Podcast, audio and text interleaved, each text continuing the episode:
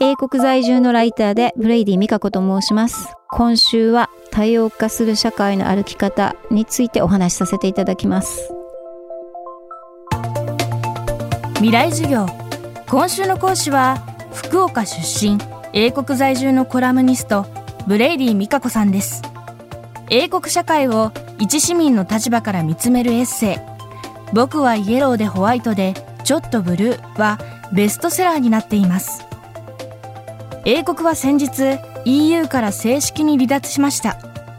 そもそものきっかけは他のヨーロッパ諸国から大量の移民が流入してきたことです。EU 離脱で移民の排斥や差別が進むという見方もありますがブレイディさんの考えは少し違うようです。未来授業4時間目。テーマは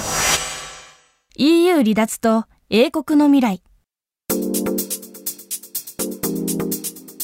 EU 離脱 EU 離脱ってもう3年半ぐらい言われてきてでもうもうまたっていうの同じようなもうなんか議会で否決されたみたいなまた決まりそうだけどまた議会で否決されて首相が辞めてとかもう麻痺するんですよね。やっぱさすがに。でも EU 離脱疲れとかするしてる人たちも結構いるって英国ではよく言われますけどだから最初にその EU 離脱の国民投票が2016年にあった時にはやっぱりすごくその排外主義の盛り上がりはあったしそういうケースが多くなってたっていう統計も出てるしそれはもちろんそうなんですけどでも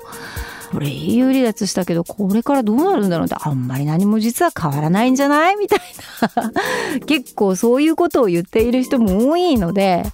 あの離脱はしましたけど実際の交渉とかはこれから今年いっぱいにやっていくみたいな話になってるからこれからどうなっていくのかしっかり見ていかないといけないし私なんか移民の立場で生きてますけど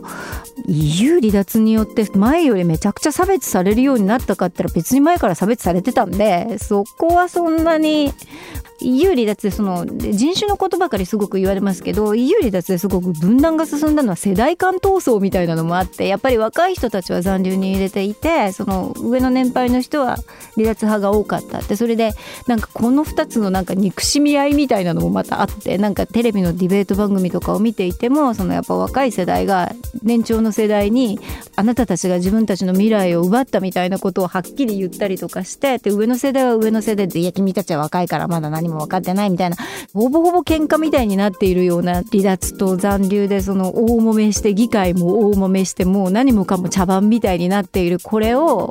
見ている例えばうちの息子の世代とか13歳ですけど育ってますよね。ってああいう状況を見てるとねやっぱりすごい大人げないと思ってると思うんですよ。だからなんかうちの息子たちの世代っていうのはもしかしたらものすごく冷静な落ち着いた世代になるのかもしれなくってティーンの世代がこれからどんな世の中を作っていくのかなって思った時に私はなんかそこには希望があるような気がしますよね。彼らはきっと違う大人になるだろうっていう気がしますよ。非常に冷めた目で見てる子とかいますもんね。また冷めた目で見せるような醜態を晒してると思います大人は。人種や出身地宗教や国籍。私たちのアイデンティティは一つではありません。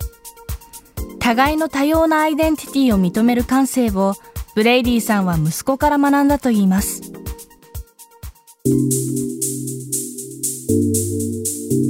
やっぱりもう考え方が全然違いますよね。っていうか私の家はその私の連れ合いはアイルランド人ですし私は日本人。て息子はまあその間に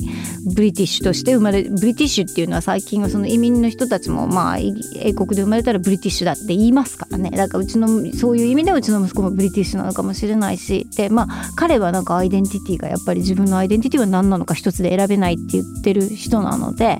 うちは3人3様で全然考え方も違うんですよね。まあ、家庭の中にだから多様性があるみたいな感じですよね。でもこれってうちだけじゃなくてうちみたいな家庭って結構英国たくさんがあるじゃないですか。だからこういう子どもたちが大人になる時っていうのは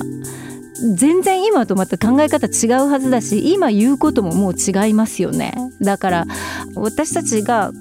思い込んでることがもしかしたらもう違うのかもしれないなっていうことを日々の言動から感じることがあるのでこれはどっちが正しいとか言う前にやっぱりもう私はそこに希望を感じますね。もう全く違うこの子たちは先に進んでいるっていうのが。